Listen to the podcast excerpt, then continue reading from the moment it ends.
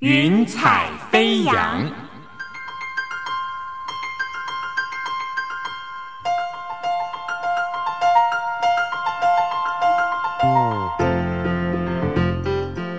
让每一朵云彩的生命牵引着你心灵的飞扬。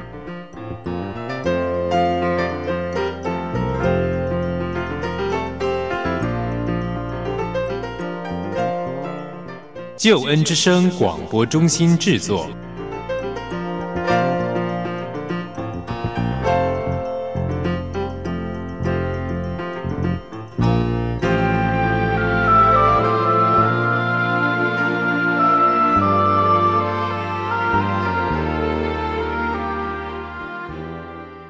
欢迎你收听《云彩飞扬》，我是音如。《云彩飞扬》是台湾救恩之声广播中心为你制作的生命故事集。今天我们要继续来分享洪成昌导演的生命故事。洪成昌导演他所拍摄的多部国军形象广告，还有微电影，在网络上好评不断。这些作品呢，让许多人知道他，也听见他的故事。很多人称赞洪成昌才华洋溢、创造力十足，而他幸福甜蜜的婚姻生活也让很多人羡慕。面对这些称赞，他却谦虚地说：“因为我现在的生命状态对了，让我看待人生、看待婚姻和生活的角度对了，才会拍出好的作品，也懂得怎么经营婚姻。”哎，亲爱的朋友，你认为什么叫做生命对了呢？生命究竟是怎么活才叫做是对的状态呢？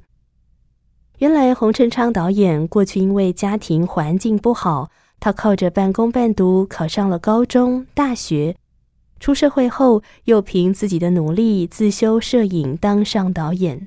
这一路上，他所信靠的上帝时常在心里呼唤他。要跟随上帝的带领，跟随上帝的脚步，要彻底的面对生命的问题。可是洪成昌不想听从上帝的呼唤，他逃避过去曾经和上帝的约定，他一心只想往自己所建构的梦想前进，渴望成名、赚大钱、有名有利。不料多年下来，他经历了一连串的跌倒和失败。不止他没有赚大钱，没有他想要的功成名就，有的呢是负债。他这才明白，需要回到爱他的上帝面前，跟随上帝，不再逃避面对生命问题。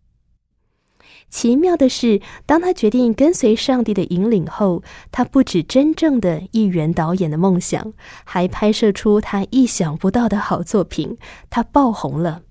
这一切超乎他的想象。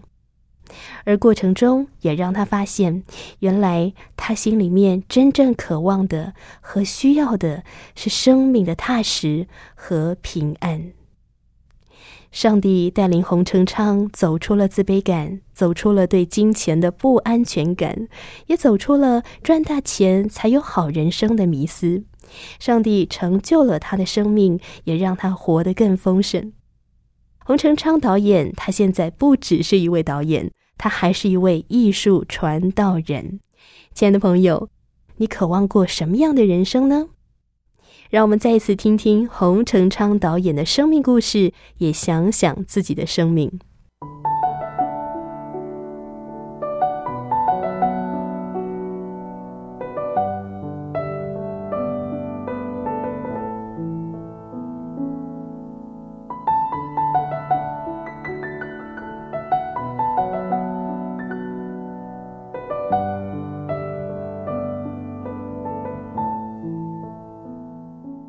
小红导演，再次欢迎你来到《云彩飞扬》。嗯，例如好，各位听众朋友，大家好。我们上次在节目中谈到，你在大学的时候认识了基督信仰，然后受洗成为了基督徒。后来你还去参加了青年宣道大会，是。然后在大会中，你非常的受到感动。当讲台上的牧师在呼召有没有人愿意一生献给上帝来使用，你就举手了。而且你还出去接受牧者的祷告，对。但是你说后来你回到家之后，你就后悔了，对。然后一逃就是九年，对。我回来之后，我觉得我后悔了，但是我又觉得，可是我怎么可以对上帝这样说话不算话呢？我就在自圆其说，我就跟上帝说：如果你真的是要呼召我，就让我在最快的时间之内，一个礼拜，让我看到同一段经文。那个讲明的经文就是罗马书十二章一节：“亲爱的弟兄们，你们当把身体献上，当做活祭，哦，这是神所喜悦的。你们如此侍奉，乃是理所当然。”这句话，我说那。是那，因为我怕是我自己激情哦的决定不合乎你的旨意。那你在一个礼拜天让让我看到，那我就顺服。没想到一个礼拜后哈，我们在唱诗歌啊，领会的人说我们放在某某首宋祖新歌啊来唱这首诗歌，结果左下角就写那一句话，我一看就愣住了，太神了吧？怎么可能？我就跟上帝说，上帝这不可能，这不可能，这个是刚刚好，不算不算不算，你再给我一次，如果你真的有护照我，那就再一次再一次。在下一个礼拜，学青团契聚会主讲者，那个时候我们是没有写，没有写他要分享什么，都是专题分享。他来也是分享这一段经文。天哪，这会不会真的太神了？所以我就觉得这个神哦，他真的如果要用用一个人，或是他说的话哦，或是我们跟他许下的愿望哦，许下的诺言哦，神是看重的。我岂可说反悔就反悔，但是我就是不愿意。因为那时候刚好是我已经快要大学毕业了，我要当兵了，我想要投入社会工作，我想要给爸爸妈妈好的生活环境，希望可以赶快赚钱哦。对，我想赚钱，所以一到部队我就毫不考虑的签三年半当军官了。然后因为我又在金门，所以我的薪水加一加快五万哦，称不上富有，但对一般赚钱的上班族来讲，我这是多的。那我又在金门。我又没有不良嗜好，又不抽烟，又不喝酒，所以我的钱都是存的很多。我一个月大概只花三千到五千块，很难想象，因为都住部队啊，吃部队，要穿军服啊，没有什么可以花啊。我又不打电动，阿兵哥放假就去网咖打电动，我什么都没有啊。我就是看书或是看影带，就这样而已。安排自己的读书，那我读的书是什么书呢？通通都是跟股票有关系的，所以我就把我这些钱。通通都拿来玩股票，而且我越玩心越大。我后来玩到认购权证，股票那时候上下跌幅在七趴，一百块赚七块，跌也跌七块。但是我我那个是可以赚到一百块可以赚五十块，一百块赔也可以赔到五十块。可是股票你只要不卖，股票永远是你的资产。只要公司不倒，它可以配息，可以配股，股票永远永远存在。但是认购权证是有时间的。所以可能它一年到期，那一张认购权证那一张纸就没效了。我就是玩这么大的，所以到后来失败了，所以负债更严重。算一算大概两百多万吧。什么买在低点，卖在高点？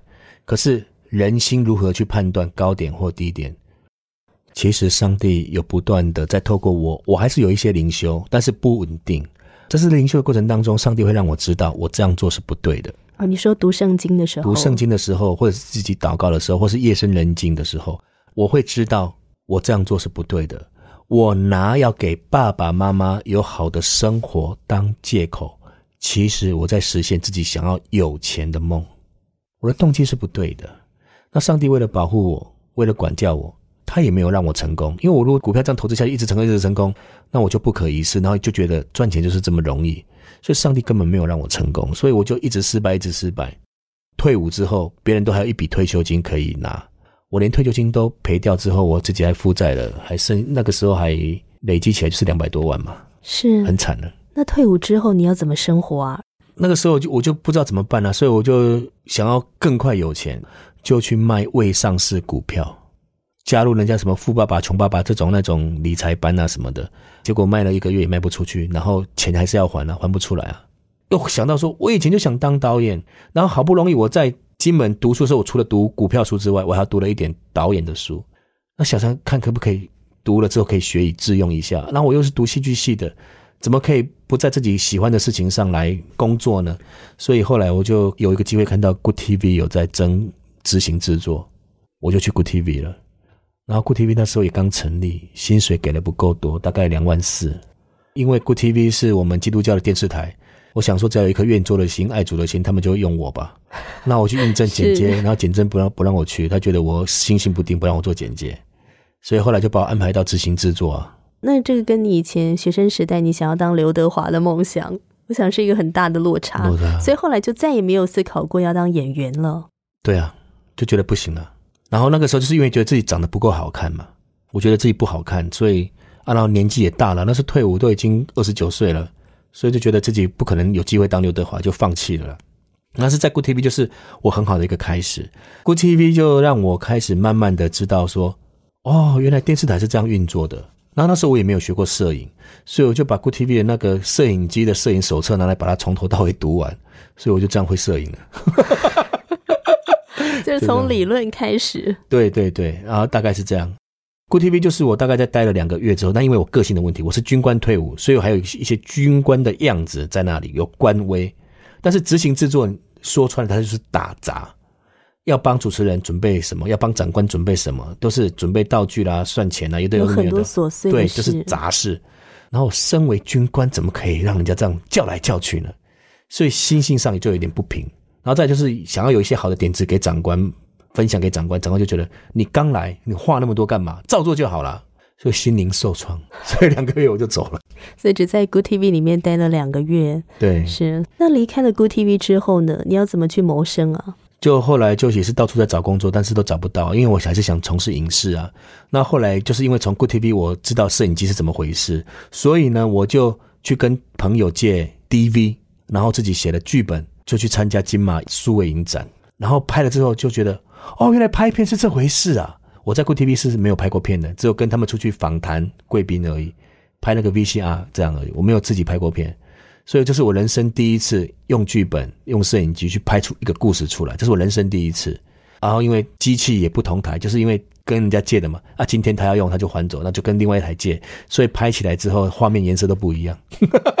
所以您第一次拍摄这个电影，第一次就去参加比赛了，就参加二零零三年金马影展数位影展，是当然没有得奖了。但是我就透过这样的过程当中，我是总共才花了七千块，很多朋友来帮忙一起弄出来。我后来才发现，原来拍片就这么简单啊，就这样而已啊！我就天马行空，突然一想，就开始有信心了。就诶，那不是很多新人都要拍恋爱故事吗？那我可不可以来接这个案子？我就自己成立工作室，跟两个朋友成立工作室，开始从结婚录影开始。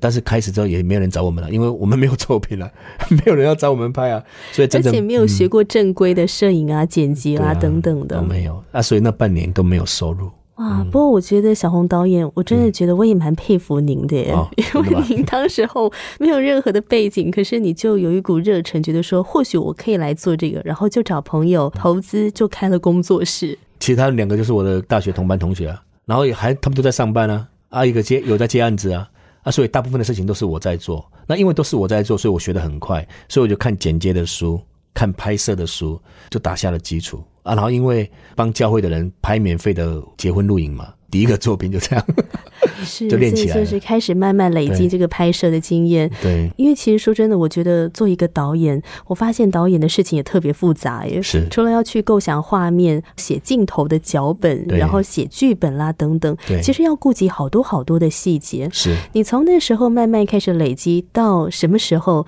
你真的开始拍出了一部正式的电影哦？我拍了那么多结婚录影，就发现说我还是想当电影导演，我不想要一直做结婚录影。那偶尔接一些政府的案子或是朋友的案子，这样我觉得这样不是我要做的。然后那时候就觉得有一点经验了，然后自己的工作室也有一些收入，所以我就想说，那我我就想要来做创作啊，所以才那个时候才开始拍这样子。然后这个拍不是很容易的哦，因为拍片一定要有剧本啊。那我要写什么样题材？那时候我就觉得，在台湾我也没有名气啊，在大陆也没有名气啊，啊，反正就是都从无没有开始好了。那我就把两岸的市场结合在一起好，我就写个两岸都可以通的影片，就写的《武当少年》，一个台湾小朋友想到大陆学武术，可是呢，他身体却罹患了不治之症，那种罕见疾病，会慢慢的迈向死亡，但是他却坚持到底，去把武术练成。他对武术的向往，其实他讲究我自己了。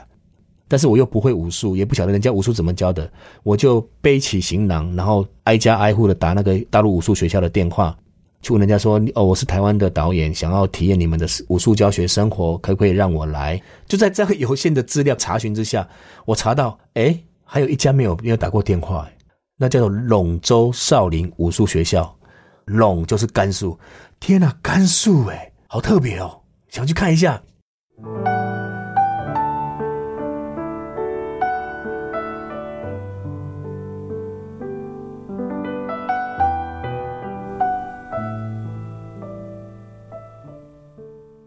那到了甘肃去的时候，想去拜访他们，然后校长带着两名武术教练来，请我喝一桌嘛，哈，就跟我聊天，聊聊聊聊聊到聊到后来，他们就跟我讲一句话：，红岛，如果哈刚刚啊，我们发现你是假的，你知道你刚刚很危险，我们车上都带武器来了，我们把你脚筋跟手筋给砍了，这样子。那我说啊，你觉得我是骗你的？你觉得我是诈骗集团了？我就反问他了，那你为什么会让我来拜访你们？他说我们有去查你。说查我，我那时候没有知名度啊，你查不到我的。他说我们有上网去找到你的部落格，看到你写了一首诗，看到那首诗啊，我们才想让你来的。哦，哪一首诗啊？他说你不是有一首叫做《致电影》吗？啊，我我写的是说，丹青出岫临山头，俯仰乾坤一笔勾，不畏浮云揽天作。要拿苍穹铺地走，简单讲一下，就是说丹青出就临山头。我用画画来做比喻，丹青就是画画的颜料。说我想要拍电影，就好像一个会画画的人，刚学会了画画，刚刚走到这个山头来，要临摹这个山头。俯仰乾坤一笔勾，往下看，往上看，天地一望，就想把这个山天地山头整个画下来。虽然他刚才刚学会学会画画，但是他有这样的志气。可是呢？不为浮云揽天作，那浮云象征的就是那些流言流语。虽然我才刚学会了拍片，好像那个画家才刚会画画，可是很多人看不起流言流语，就好像那些浮云一样，很多很多的把天空占满了，把我们的梦想天空占满了。好，天不让我们飞，你这些流言流语，这些坏人，这些攻击我们的人，你们把我的梦想天空都占满了，没有关系，我就要拿苍穹铺地走。苍穹指的就是天。我就把天空从天上拉下来，铺在地板上，我啪啪啪啪踏着走。他说：“洪导演啊，你这首诗啊，有我们毛主席的霸气啊，所以我才请你来的。然后顺便看看你到底是真的假的。”哦，没想到我自己在部落格写一首诗，也就成就了这个机会。所以我就到他们那边去实习去看。哦，他们生活很苦啊，老师的那个什么月薪一个月才五百块人民币，一个礼拜才洗一次澡。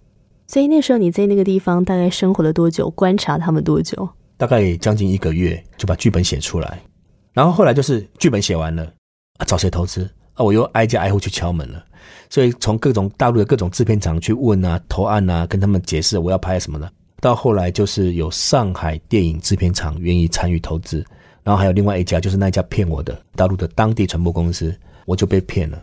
然后把我的钱都侵占走了。我为什么有那些钱可以到大陆？都是跟父母拿的钱，他们的退休金，还有我自己用现金卡跟信用卡借的钱，还有跟弟弟他的房子又拿去二胎借的所有钱，所以我就被那一个当地的传播公司骗了。到最后面就是这个影片品质弄得很差了。如果不是因为这部电影牵涉到长官的话，这部电影是拍不成的，因为他钱就卷走了。我的意思说，这个传播公司有拿着我的脚本到处去拿赞助，啊，赔了一堆钱，当然也要把东西做出来啊，不然得罪我们一般人还好，可是得罪长官那就完蛋了。所以他还是把这个片拍出来，然后随便拍，然后跟长官交代。可是过程呢，就找了一堆电视等级的人或是民工来拍这个片，像我们摄影机啊，哦，摄影机会架在板车上，然后推轨道，找民工来推轨道啊，轨道当然推的不稳了，因为我们那时很专业，在拍的时候要很滑顺、很平稳的，那都是专业的。升降机也不会弄，轨道也不会推，摄影师就罢工了。摄影师是台湾人，当场就给我抗议，就不拍了。从那个时候我就一夜白发，就像你现在看到我的头发，就是从那时候开始白的，又瘦下去，就像一只公鸡一样，真的好像营养不良这样。大陆有播，然后他们有跟我回报说票房六十四万人民币。那台湾是因为他脚本改了，长官的意思是说哈，因为我那个主角会在大陆学武术，然后因为他得那个疾病会慢慢的死掉。那整个是因为透过他的死亡，还是坚持不懈学武的这样的一个意志来讲这个感人的故事。可是大陆官方他们会觉得说，台湾人来大陆怎么可以死掉？所以要把这个改掉。那第二个是说，如果练了武当武术还死了，就犹辱武当威名。他们也觉得这样不好啊，这样改掉。可是我的剧本就是往死亡走的啊。可是他们后来改掉之后，然后剪接剪接剪到他火起来，所以这个画面就会觉得很瞎。在大陆播可能还觉得还可以接受，可是在台湾播，人家会觉得你拍的什么片啊？所以我花了一大堆钱上映，然后会赔本，那干脆就不上了。总觉得好像现在回头来看，像是一场梦啊，那个时候，但是可能是一场噩梦。对啊，都不知道怎么走过来，而且那时候整个局面我都控制不住，我都不晓得我拍摄那一个月我是怎么过的，因为我每一天被践踏，然后每一天都是在哭啊，就是因为我控制不住场面了啊，怎么该专业的不专业？那你是导演怎么当的？你不是也是投资人吗？你怎么当的？啊，怎么会找到这些人？啊，我钱都已经给他了，我不能得罪他，我怕我钱拿不回来，我还想说要把钱拿回来，因为那个钱我们当初讲好的，我投资的钱，我那三百万是台湾地区拍摄用的，可是他们就跟我说，你不把钱汇过来，我们这个片就不开拍，所以从头到尾这部片只用我的三百万拍，这样你听得懂吗？拿我的钱到处去周转，再拿我的剧本到处去骗赞助、骗钱，到最后民工等级的来把片子弄完。那你那时候不是是一个蛮挫败的情况回到台湾吗？对啊。可是你还是没有放弃导演这个梦想哎，你还是持续的去拍片哎。对啊，因为导演本身没有错，是我遇到的人不对，所以我不应该因为这样而离开导演啊。可是是因为，因为我那时候欠的债已经很多了，所以我就想说，那怎么样比较快可以赚钱？那我就想说，我要做什么工作？上班族的钱一个没办法来来不及还啊，做生意比较快啊。啊，所以想说，那做生意要做什么生意？是从我个人的喜好里面去想啊。啊，我就想说，我喜欢吃冰，那我来卖冰好了。才会开始开这个冰店。那洪导，当你在拍《武当少年》，历经这么大的一个挫折，甚至我可以说是羞辱，你说你在拍一片的那一个月，你都不知道自己怎么活过来的，每天都以泪洗面。对对。在那个时候，你心里面会不会有很多埋怨呐？想说神呐，我都信靠你，为什么你让我面临到这些的情况等等的？对自己、对别人，或是对上帝，心里面会不会有些埋怨？我对上帝其实不是埋怨，因为我知道我在利用上帝。其实就是我用上帝之名成全我想拍电影之时，本来这部片要出去拍的时候，我的心里就不平安了。可是我就偏偏因为以自己在灵修当中所看到的那一些胜利的话。什么？我必与你同在，你不要惊慌。约书亚的书里面的话，我故意把这些话用在我自己想要拍摄的片子的这个行动上面。但是我的内在里是不平安的。我在灵修过程当中，我求主来祝福这部片的进行，都是不平安的。上帝已经知道我会遇人不淑，上帝已经知道我会挫败，可是我却不愿意遵行上帝的那些声音。你明明知道有危险，上帝没有祝福，你还是要搞得一副好像上帝祝福的样子，因为我这辈子穷怕了。我想说，可不可以透过一部电影有票房一票而红？我想要这样子，因为我觉得我投资才三百万呢，那三百万很容易回收啊。六百万跟戏院差一半，我就我就成本就回来了。大家都知道洪成昌了，我在做一个投机取巧，我又在玩股票，在玩那个认购权证，玩那个杠杆，你知道吗？就是这种投机取巧，所以上帝没让我成功。上帝管教我的品格，因为我这个人本来就有一点小聪明。你看，没有电影背景，敲敲门啊就有剧本写，敲敲门就有电影制片厂投资。这对于任何一个人来讲是不可思议，因为我没有电影背景，没有电影人脉，都是我一个人闯出来的，所以我就会不可一世、骄傲，会窃夺了上帝的荣耀，看起来好像要荣耀上帝，其实是荣耀我自己。所以上帝知道我的本性是这样，所以也没让我成功。那接下来就是我的负债更严重，所以我就必须要做更多辛苦的事情来淬炼我的心智，我就可以慢慢学习谦卑，知道赚钱其实并不是我想的那么一回事。好像是可以一触可及，成为一个暴发户，所以我所有赚钱的那些起心动念都是错的。你看，我想当刘德华，我真的是爱表演吗？不是，我是爱刘德华后面那个钱。我我真的爱拍电影吗？不是，爱拍电影后面红的那个钱。所以我的梦想都是假的。其实拍电影的过程是长的，所以其实我在拍电影之前，在写剧本之前就已经开始去读神学院了。你后来是怎么样？你真的？决定要去读神学院啊，因为在那之前你逃了九年呢。对啊，其实这真的是人性的。你看，我已经念神学院了，已经献身当传道人了，我还在利用上帝，还假上帝之名在实现我自己个人的自私啊，所以很很糟糕。那为什么会回到神学院呢？是退伍以后，我不是玩了股票，玩了认购权证之后负债累累，我终于在金钱上醒悟，我这样做是不对的，而且我还是用自己偏行极路的方式，然后要去把钱赚得更多、更多、更多。上帝不愿意我这样用败坏品格的方式来赚钱。第二个管教的部分是在交女朋友上面。那交女朋友上面就是为什么我始终得不到我的真爱？然后我从高中时代跟一个女孩子谈恋爱开始，我都一直对人家很好。然后到了因为要追女朋友而进教会的这一个女朋友，后来交往了五年也没有结果。然后到后来，陆陆续续又经经历过几段恋情，我也暗恋过一个人，暗恋了一年，最后她变成别人的新娘，我就觉得我很很受伤，因为我从小看到我家里的环境是这样，所以我想要有一个稳定的家庭，把我的爱、把我的品格给我那另外一半，可是我却一再的挫败，所以我非常的恨上帝。你说我有没有埋怨？你看，我从来不因为自己的困苦埋怨，但是却因为这个事情气上帝。所以我后来就认识了一个被人拍片，认识那个客户，他就有长得有点像 model。后来我就跟他在一起了，就我就去追他，跟他在一起了，然后就发生婚前性行为。那你在这个过程中会不会其实也蛮挣扎的？觉得我是一个基督徒啊，我好像不应该要婚前性行为。对我有挣扎。我后来跟他发生关系之后，就觉得说我很有罪恶感，我不想要再这样。他后来就跟我说一句话，我这句话我是这辈子第一次听过，从来不知道女生会这样想。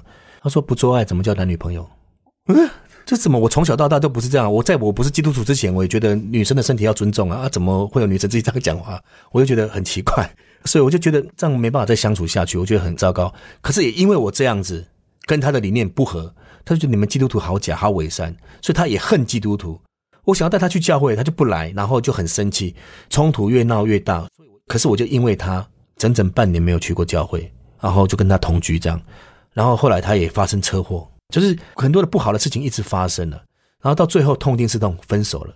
分手完了之后，我又被上帝管教，说你看你又伤了一个一个女孩子的心，然后我就觉得上帝我错了，我在那时候才痛定思痛，说好，那上帝，我从现在开始，我把心门锁上。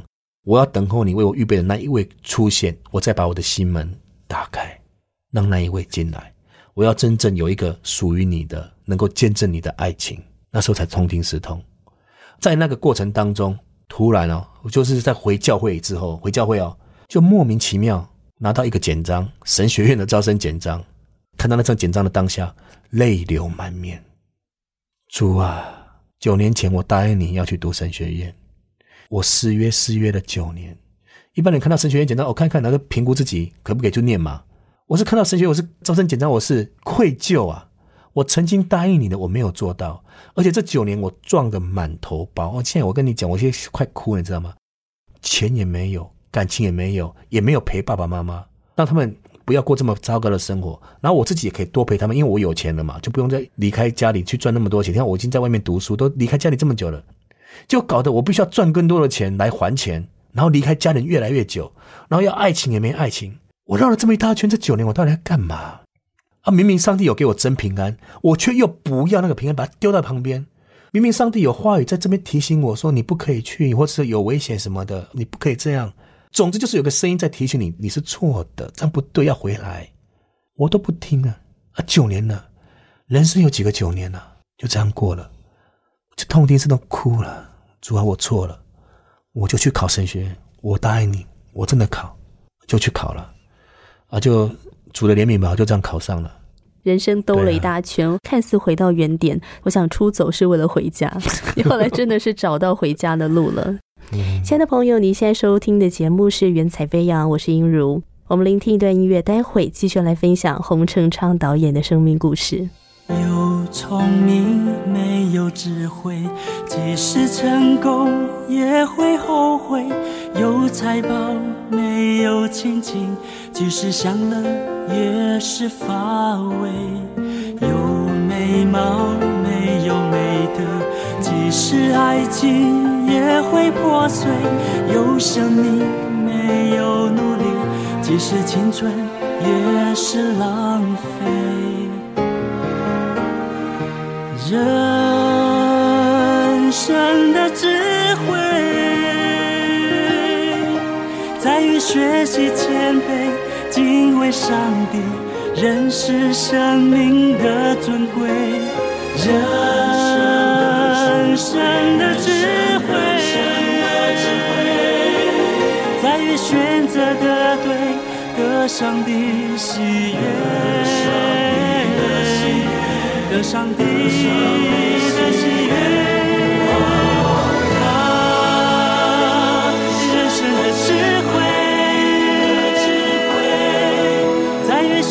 是谦卑，敬畏上帝，认识生命的尊贵，他啊，人生的智慧，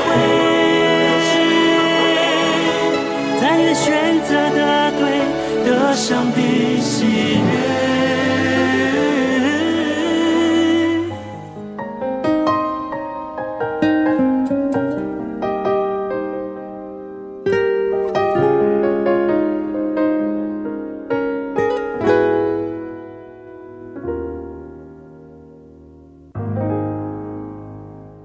你现在所收听的节目是《云彩飞扬》，我是英如。我们要继续来分享洪成昌导演的生命故事。小洪导演经历过这么多的这个起起伏伏啊，你回头看会不会觉得，嗯，人真是一个非常奇妙的，好像这么多的教训，他还是想说不行，我要自己去试试看。你用“奇妙”这两个字是太漂亮了，其实是人心就是贱。我说我自己了，我自己了。好像很多次的管教，但是到最后，我想我当少年那次真的是一个很大的跌倒，对，很大的跌跤。我知道，其实您的妻子是你的神学院的同学，是。其实这个很好玩呢。之前我就跟我的师母尤师母，就是福州金星会的尤师母反映过，说我怎么都一直找不到真爱。这个师母就她常常会跟我讲一些从上帝来的感动，她跟我说哦，其实你的妻子在神学院呢。你不要再躲了，就他就在神学院，你就去读神学院吧。你当初怎么跟上帝说？你就现在就读神学院吧。你的妻子会在神学院的，真的吗？后来就真的去读了嘛。然后其实我的妻子没有在神学院，那他为什么会在神学院？因为他是台北医学大学的附设医院的精神科职能治疗师，但是他是一个乐于学习的人，他刚好看到神学院开了一堂课叫教牧辅导，来上辅导课。然后我刚好是那一那一个班也有上，我也是那一班的课长，他就来我班上上课，就这样开始认识。他是基督徒，这一切都是很巧。你看，如果我不是那一年读神学院，如果不是他的那一年去修这个课，神的安排真是很美妙啊！他就只修那么一堂哦，就刚好就碰上了。然后我们两个刚好课堂上就是彼此有好感，但是我也不觉得，我觉得他长得很丑，像一只青蛙。你现在在广播节目当中讲出这句话，回到家会不会怎么样啊？不会怎么样，因为我常常说他是青蛙，他也知道我在我眼里他就是一只青蛙，是是一只可爱的青蛙，我知道。对，是可爱的青蛙。那为什么会这样说？是因为我认识他之后嘛，我就去上网查了他的名，用打把他的名字打在 Google 上去搜寻了一下啊，他出来的照片就是他就模仿一只青蛙贴在墙上，所以从此之后青蛙就深植我心，所以我一直叫他青蛙。我觉得他是一个很 nice 的人，所以我就想跟他交往。跟他交往是很好的互动，都是很正规的这样来的很好的互动，所以我们后来就因为交往，那慢慢的做婚前交往之后就结婚了。可结婚之后我就反悔了，在婚姻的满足感上，或者是那种家人的感觉上，他是有的。可是我居然有了之后，你看，人在福中不知福，我开始挑她外表，她其实是很漂亮，很多人都说她很美，她比较没有在打扮，所以就很像邻家女孩。但是我喜欢的是林志玲这种明星型的。所以，只要我们有冲突，怎么我就想把他骂跑，就是骂不跑。他说嫁给我就是认定你了。可是你知道，这是我人性的卑贱呢。你看，在他满足我第一层次的时候，我没有嫌他；但是他满足我第一层次的时候，我去挑他第二个层次。直到有一次哈，上帝让我看见我对他的不好，看见点是在哪里呢？就是上帝让我身体好像快要出事了，我的颜面神经好像有点失调，会这样抖，会这样抖。那我就开始想说，开始抖了，然后到时候。是不是我的神经系统会出问题，然后会瘫痪，然后就很紧张，有一些疾病开始发生了。我就跟我太太讲说，那如果我真的颜面神经失调，这样一直抖、一直抖、一直抖的时候，或者身体半身不遂，这样一直抖的时候，你还会爱我吗？她说我会爱你啊，我就嫁给你了。我说你会照顾我吗？我当然照顾你啊。我从这他这简单的几个回答里面，我看到他的单纯，他是这么样无私无我的爱我啊，我怎么会这样对他？真的很愧疚。自责，我就痛哭流涕。我怎么可以这样对一个这么爱我的人？那的心是这么样的善良，这样的纯真，我怎么可以这样？所以在上帝面前痛哭悔改，说主啊，帮助我！我真的爱不下去，他的外表我爱不下去。你帮助我，可以接纳他，可以爱他，好不好？主啊，我应该从哪些部分可以欣赏他？你带领我，我再次跟上帝承认我的软弱，承认我的不足，也认罪，求上帝帮助我。所以从那个时候开始，我的观念就开始改变。因为我开始有这样想了，所以上帝就帮助我去慢慢去看到，啊，他有哪些优点，哪些可爱的点，看见他的好胜过于他的外表。现在就是林志玲是不是那个型，对我而言一点关系都没有了。我觉得不可思议，这是这又再次是觉得这不是我啊，怎么可能？我们现在是很恩爱哦，我们睡觉都是牵着手睡觉，每天都有聊不完的话，所以感谢主了。是感谢神，所以神的爱真的在你的里面发动，是啊，改变你，改变你的思想，改变你的价值观，然后也改变了你的行动。其实我觉得刚才小红导演讲的这一段哦，对于自己妻子的这个外表，我觉得非常的血淋淋，也非常的坦诚。我相信这也是很多的人可能会遇到的情况，在婚姻当中。进入到婚姻里面，我们真的是很赤露敞开的，我们没有多余的装饰，我们很直接的让对方看见我们最原始、没有打扮过的样子。不只是男人，可能有些女人也受不了自己老公的外表。对，但是我相信这样子的一个调整跟改变，真的神的爱进来的时候，会给我们一个全新的眼光，看见那个值得你珍惜的地方。我不是说外表不重要，但是你会看见说哪一个部分是最重要的。所以后来这个武当少年因为赔了很多钱，你说上帝帮你们开路，开始去卖冰，嗯，开了冰店。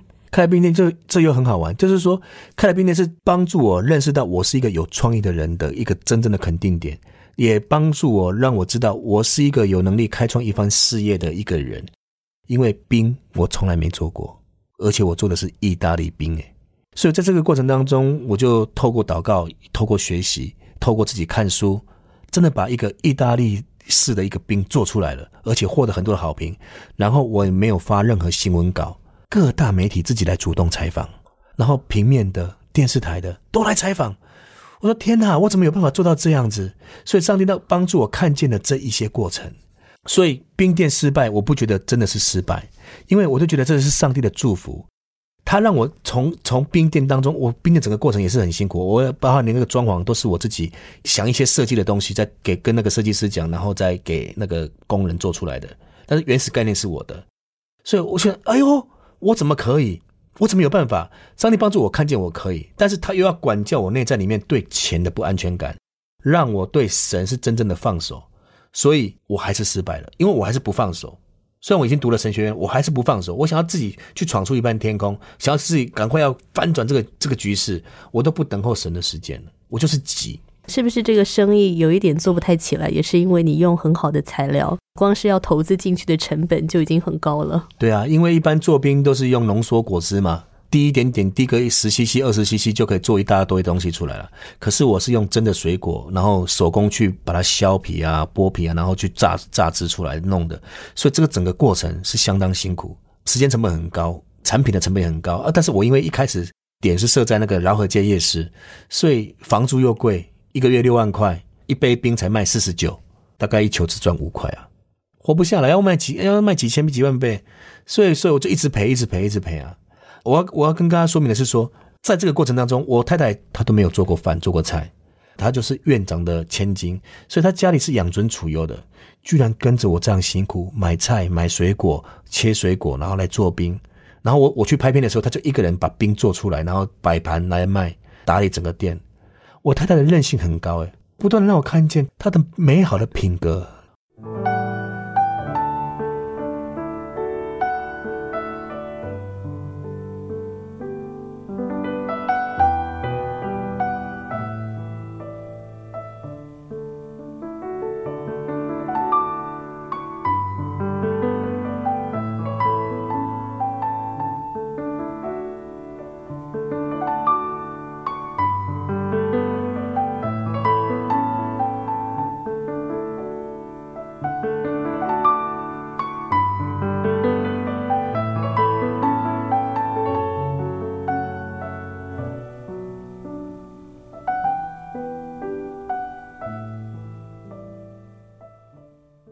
武当少年之后，我知道其实你后来陆陆续续跟电视公司合作啦，跟很多的广告公司来合作等等。其实你累积了很多作品，是那大概是拍到了什么样的片子，真的是让你的知名度真的开始开了，让很多人认识到你。真正知名度打开是在做了国防部的案子。国防部之前其实有陆陆续续一些微电影已经在网络上发酵，人家已经知道我了，所以已经。透过来邀请我了，可是真的全国性的知名度大概是国防部。那为什么可以把国防部做起来？第一个，第一个我必须要说，要归荣耀给上帝。那些创意都不是来自于我的，但是当初接了国防部的案子，这我认为这是一趟不可能的任务，因为国防部的形象大家也知道，大家把他骂翻了。国防部形象很惨，然后国防部形象很惨，又要来拍形象影片，天哪，很难翻。所以，第一个是感谢赞美主给我创意。那第二个是因为这个时候我的生命已经开始真正的翻转了。不管是透过妻子，或是透过经济上的这些过程，我有很多失败的历程，我的整个生命已经开始迈向一个成熟的一个阶段，在在走，所以我就更把上帝看为至宝，所以我慢慢的就做什么事情之前，都是在想要跟上帝一起同工，我会祷告，会寻求活出耶稣的样子，所以因为它是政府的的案子，所以政府案子就是只要跟人过关，你就可以换钱了。所以很多弊案也是这样来嘛，或者很多做不好，怎么做了之后它会坏掉，会怎么样？然后我就身为一个基督徒，为了要荣耀神，也觉得上帝的祝福在这里，我不可以只是赚钱，所以我就就在想说，那主啊，国防部形象这么差，然后我该怎么样让他的形象可以翻转，然后帮助我拍出真，因为他们的目的是形形象要好，一般人是不会管形象要不要好，反正形象好不好是你家的事，我只要把影片拍好给你，你自己去播，没人看就没人看了。那我就想说，那我应该怎么样真正帮助长官达到形象提升的这个问题？所以我开始问这个问题了，不是说怎么样把影片拍出来，也不是以赚钱为目的了，对，而是怎么样可以真的让他们的目的可以达到，而当中我又可以用一个创作人的态度，可以可以让作品真的达到那个艺术的等级，而不是只有技术。所以我就想说，我把艺术的层次摆进来，把生命的层次摆进来，然后上帝，你给我的灵受是什么？你帮助我。我这态度就完全是一个活出耶稣样式的一个性格在做这个事情的，而不是赚钱。整个改变之后，态度改变，东西就进去了。但是说实话，到到后来，我真的没赚什么钱，因为我花了这么多心思，用这么多的东西在在里面堆叠，我真的没赚什么钱。但是我却赚到了很多无形的东西，就是真的把这作品做的 哇！你知道，被媒体跟被网友称为史上最棒的影片。这都不是我自己自吹自擂的，上网都可以看得到新闻。TVBS 也说了，史上最强国防部影片，当就这样爆出来了。哦天哪，我只是这样而已，我那时候都不知道，我还没有信心呢。我就说啊，我只能拍这样的啊，江郎才尽。可是，一上档之后，天哪，史上最强！哎呦啊，我们那么没自信，怎么变史上最强？我们莫名其妙就一堆记者来访问我了。就上电视了，就这样。而且那个时候还很多人称说你是史上最厉害的那个国军的化妆师。对啊，对啊，就是整个翻转了他们的形象。但我知道在拍摄的过程其实也不太顺利，因为要跟国军要拍摄他们，也是要做很多的沟通。对啦，因为他们就是比较传统的想法嘛，标准简介影片的想法嘛，他会觉得说，那我们现在就是要募兵啊，你要让人家知道我们的部队福利有多好啊，有冷气啊，啊，有四个人一四个人一间呐。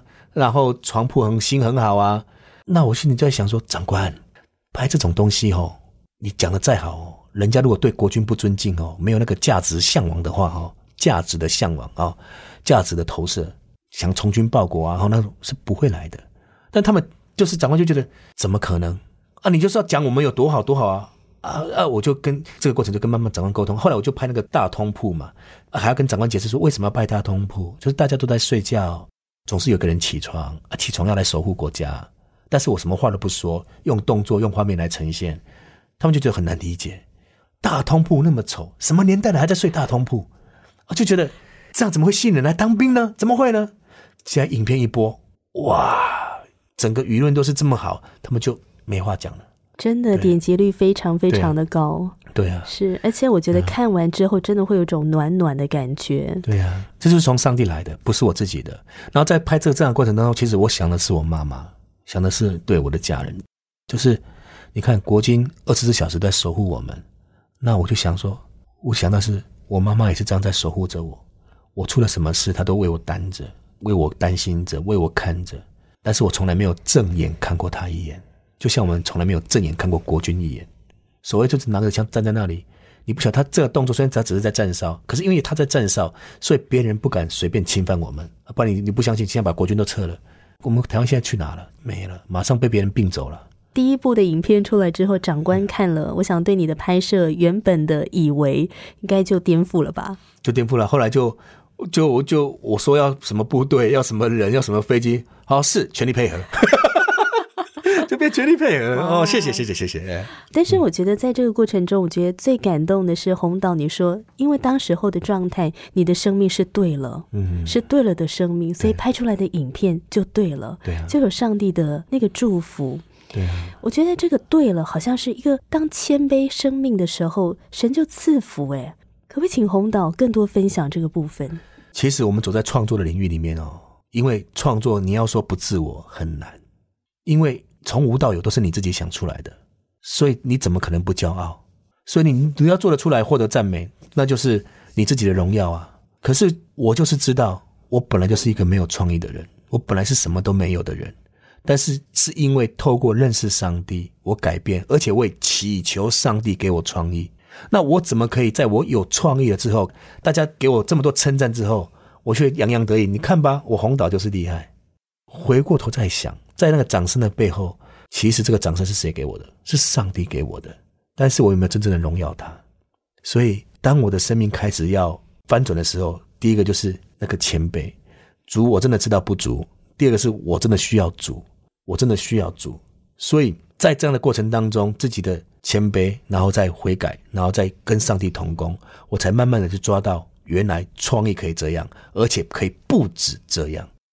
对啊，因为在创意的领域里面，就是如果什么都没有，有很多限制，那就是从限制里面开始去发想创意，就是哪里没有，哪里就有东西。比如说，我们说一艘船好了，或是一个杯子好了，这个杯子没有什么，可能没有电。这个杯子可能没有搅拌器，这个杯子可能没有香味。好，这是没有。那我们可以跟没有借东西啊。哦，杯子没有香味，杯子没有搅拌器。哦，那我们就创造一个有搅拌器的，创造一个有香味的，创造一个。你看，我这样已经在示范创意的历程了。很多没有，但是我们就会觉得说啊，这杯子那个没有，那个没有啊，有很烂了。当你一张一否定的时候，你的创意就下不去了。可是当你换个角度，没有什么，没有什么。好，那它没有什么，那我就做出没有什么的东西出来。它就变成新的产品或新的设计。我刚刚讲的是很粗浅，可是那是起点。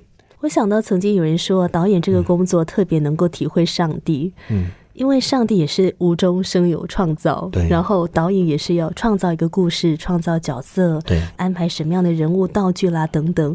您觉得你在当导演这么十多年来的过程中，也有这样的一个体会吗？有啊，但是就是导演很容易取代上帝的位置，因为所有人都要听你的。所以很容易不可一世，这也是上帝让我前面失败这么多的原因。因为我的个性就是容易骄傲，而且我有很多的小聪明，所以我更加不可一世。所以上帝要用我，我的生命要对了，才能被他用。上帝允许我经历过这么多的挫败，虽然跟我内在想的成功不一样。我从小就想成功，从小就想有钱，但是当时不让我有钱，不让我成功，为的是管教我的生命更纯全，接下来的祝福才要下来。我有对的生命，哪怕只是一百块，我都可以用在帮助人或是成就上帝的事工上，一百块的价值就会发挥到无比鲜亮。我觉得这个很特别。对，人在他拥有很多的时候，要给出去蛮容易的。对，但是当他好像处在负债，他还能够给出去的时候，我觉得这是一个神机。是，但我知道这个神机就发生在红岛你的身上。是的，也不只是一个导演，我知道你还是一个传道人。是，你还去宣教哎。是啊，你去到孟加拉宣教，去到缅甸宣教，也谈一谈宣教经历好不好？好特别哦。这个宣教的过程真的是很好玩，因为就是说哈，我是搭配浸信会联会出去的。那今年会我们做的工作不是跟当地的教会结合，然后就来办一个活动这样。其实我们都是开荒开拓，这个过程当中都是有危险的。带领我的是联会的曾金恩牧师。他首先我讲到孟加拉，我们去那边的时候，其实常常都会有一些危安的事件发生。比如说我们去的时候就被通知说在。孟加拉的首都发生了那个对基督徒的攻击事件，每五个人就有三个人受伤，啊，其中还有一个台湾人这样子，我们就被警告，但是我们还是去了。那去了之后，当地人就一堆警察在保护我们。哦，想说啊，信个耶稣还要这样保全哦，真的是很很辛苦。可是，在这个辐射的过程当中，我看见一件事情，在国外信耶稣不像我们台湾信耶稣这么样的容易，尤其在回教地区。然后我就看到看见他们真的是用生命在爱主。那我们在台湾，主啊，我爱你，主啊，我献上你，就算就算献上我的生命，就算我们在唱诗歌，主，我愿意献我一生什么的，你真的愿意献主一生吗？那我们我们去看到那个那些弟兄哦，当他一信主之后，隔天就被杀了，然后曾牧师还被他们追着跑，所以曾牧师也也也被被通知，然后就提前离开。我的我的重点是说，人家是这样在信主的。人家那边要信主要付出代价，可是他们还是愿意信主。然后我们这次我去的就是有一个当地的一个基督徒的童工，他就跟我们说他已经四个多月没有回家了。我说你为什么四个多月没有回家了？他说我回去的时候他们就要杀我，因为对于他们回教，你离开了回教就是背弃了这个他们的宗教，然后任何人都可以把你杀了。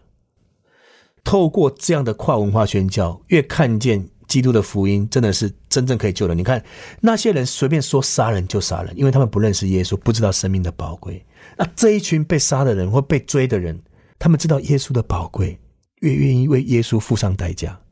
他们可是为了找到生命的真意，然后信耶稣而付上生命的代价。然后到缅甸没有那么恐怖，但是还是有不断的人放消息说你们再怎么样怎么样就要对你们不利，还是有。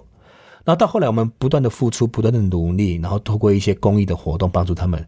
尤其我去的那个地方，当地人都不想来的。什么叫当地人不想来？就是说我们到了缅甸那个时候，最大城那仰光啊，我跟他们说我们要去这个地方来服侍。我们那个地方叫琼彩村了哈，划船才到得了。但是因为现在我们已经帮他盖桥，所以有陆路可以通了。我们盖了十几座桥。不然他是无路可出的。当地人，我是说比较住城市那些人看不起这个地方。然后你要去那个地方哦，因为我们要跟他买谷子啊、谷种子啊，到那边去帮助他们，让他们可以自己种谷子，然后可以收成，可以自立自养嘛。说你要去那个地方哦，哦我们邀请他来嘛，一起来看看。那我们不去。然后后续他看到我们了，每一年都来。天哪，你们这些外国人怎么回事啊？怎么还有办法每一年都来？我去那边没办法赚钱，然后有生命危险，你们为什么还来？啊，然后。当地的佛教徒啊，在那边哦，变成角头，和尚变成角头，是流氓角头。他就说，只要在传福音的话，会对我们不利啊。然后他还会发传单，说你们外国人来哈，你们就信，你们就拿他们的东西，尽量把他们拿，但是他们的宗教你不要信。他说信的话会受咒诅，因为人民的知识水准不高。然后后来民众就慢慢看见我们的付出，然后常常来。他到那边我们也真的没有在赚钱，也没在干嘛，也没在炒地皮。我们在那边都是在奉献啊，在帮忙的啊，造桥啊、铺路啊、扶贫啊、社会救助啊，做那么多，还带游戏、带活动、品格游戏啊，这么多活动，慢慢才认识到我们。然后后来说，哎，你们这些外国的和尚哦，比我们的和尚好哎。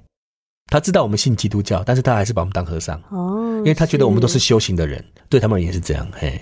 是对，从原本的想要做导演，你现在不只是当了导演了，嗯，现在又开启了另外一条路，就是宣教的路。是你透过宣教丰富了你的生命，是啊，因为让你看见更多。是啊，是因为神的神带领我走过这些历程，我才能够做这些事，所以我才说我是要被神用的。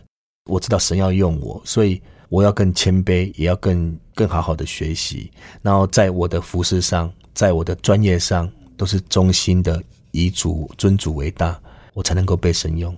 不然空空的给我这么多的才华，甚至如果就算我票房好几亿，那这些钱都只是给我自己用。我要用那么多钱干嘛？这些钱可以拿来荣耀主的。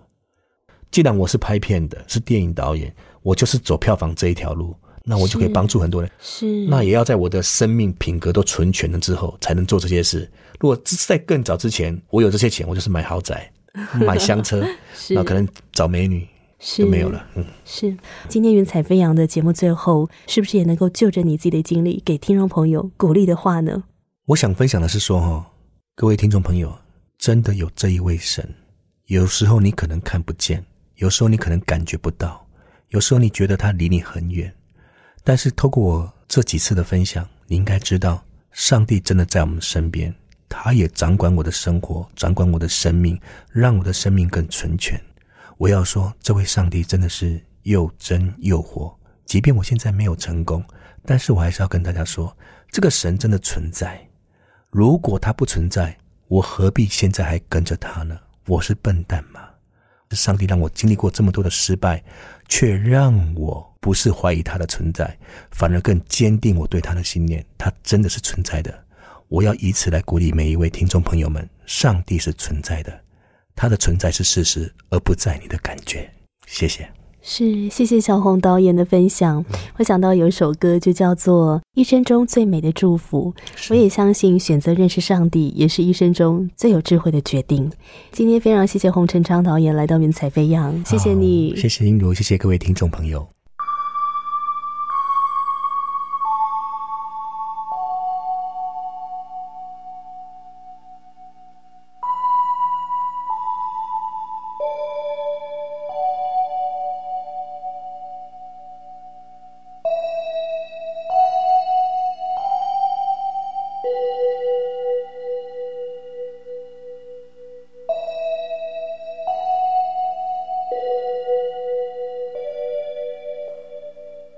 你现在收听的节目是台湾救援之声广播中心为你制作的《云彩飞扬》，这是一个以生命影响生命的节目。非常感谢洪成昌导演在节目当中真实敞开的分享，他的故事是不是还回荡在我们的脑海当中呢？你会不会发现，其实自己有时候也会陷入某一种迷思？也或许我们会不由自主的跟随世界的脚步，追逐我们所以为对的生活，却不知不觉的迷失方向，直到遇见了瓶颈，陷入了彷徨无助当中，我们才开始去思考，究竟生命应当怎么活，要如何走出人生的路。亲爱的朋友，唯有我们确实知道方向，这份努力才不是白费的。人生的方向看似有很多，但只有耶稣基督是道路、真理和生命。圣经的哥林多后书五章十七节告诉我们：若有人在基督里，他就是新造的人，就是已过，都变成新的了。愿洪成昌导演的生命故事祝福你在耶稣基督的救恩当中找回真实的喜乐、平安，还有对人生的盼望哦。今天的节目，我们已经取得了洪成昌导演的同意，将他的故事纳入《云彩飞扬福音见证宣教施工》，非常欢迎你来索取他的故事 CD，总共有两片。我也鼓励你来参加旧约圣经函授课程，有专门的圣经老师带领你认识基督信仰。你可以借着函授或是网络的方式来学习。如果你想要索取洪成昌导演的故事 CD，或是参加旧约圣经函授课程，欢迎你来跟英如联络。电话请拨零二二七五四一一四四零二二七五四一一四四。或传真到零二二七五五七八二二零二二七五五七八二二，来信请寄台北邮政四十四至八十号信箱，台北邮政四十四至八十号信箱，请注明“云彩飞扬”节目收，或写给我“音如收”就可以了。最后，感谢天韵诗班和我心旋律音乐施工所提供的诗歌。也如再次感谢您的收听，祝福你天天经历神，步步与主同行。我们下一次云彩飞扬空中再相会，拜拜。我是空谷的回忆，四处寻找我的心。万片溪水和山林，我心依然无处寻。我曾经